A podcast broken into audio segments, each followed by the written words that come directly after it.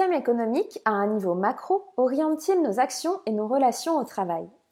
C'est ce que j'ai pu analyser dans une grande entreprise industrielle en cours de privatisation.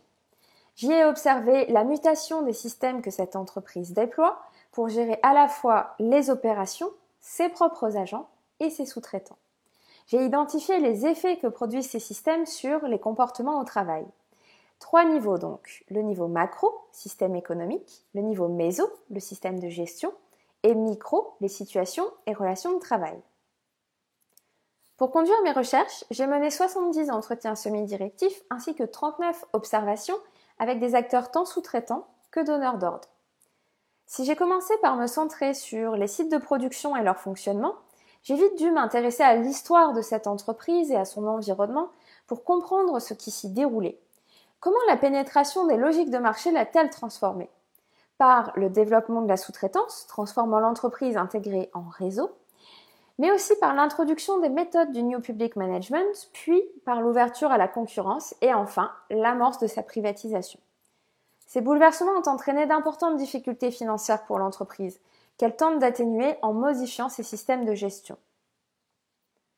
D'abord pour ses propres agents. Le New Public Management privilégie la rationalité économique et financière, renforce la centralisation et le contrôle, place les individus et les services en concurrence. Mes travaux soulignent que, sur les sites industriels, cela conduit à des tensions importantes et à des difficultés de coopération et donc de coordination des activités. Cela conduit aussi à des écarts accrus entre des procédures conçues centralement et la réalisation de tâches complexes et interdépendantes, d'autant plus que le système de gestion de la sous-traitance a lui aussi été modifié. Autrefois, les entreprises sous-traitantes étaient sélectionnées sur la base de leurs compétences techniques et de relations passées. Aujourd'hui, le critère technique demeure, mais se conjugue à celui de la pression sur les prix, via une mise en concurrence accrue, réduisant les marges et augmentant le turnover des sous-traitants. Puis, lorsque ces derniers réalisent le travail, les arrangements autrefois habituels sur les sites sont affaiblis par une application stricte des clauses contractuelles. Au moindre écart, les sous-traitants payent des pénalités financières, ce qui attise bien souvent les tensions. Alors, leurs opérateurs se placent en retrait, ne prennent plus d'initiative, ils se désimpliquent.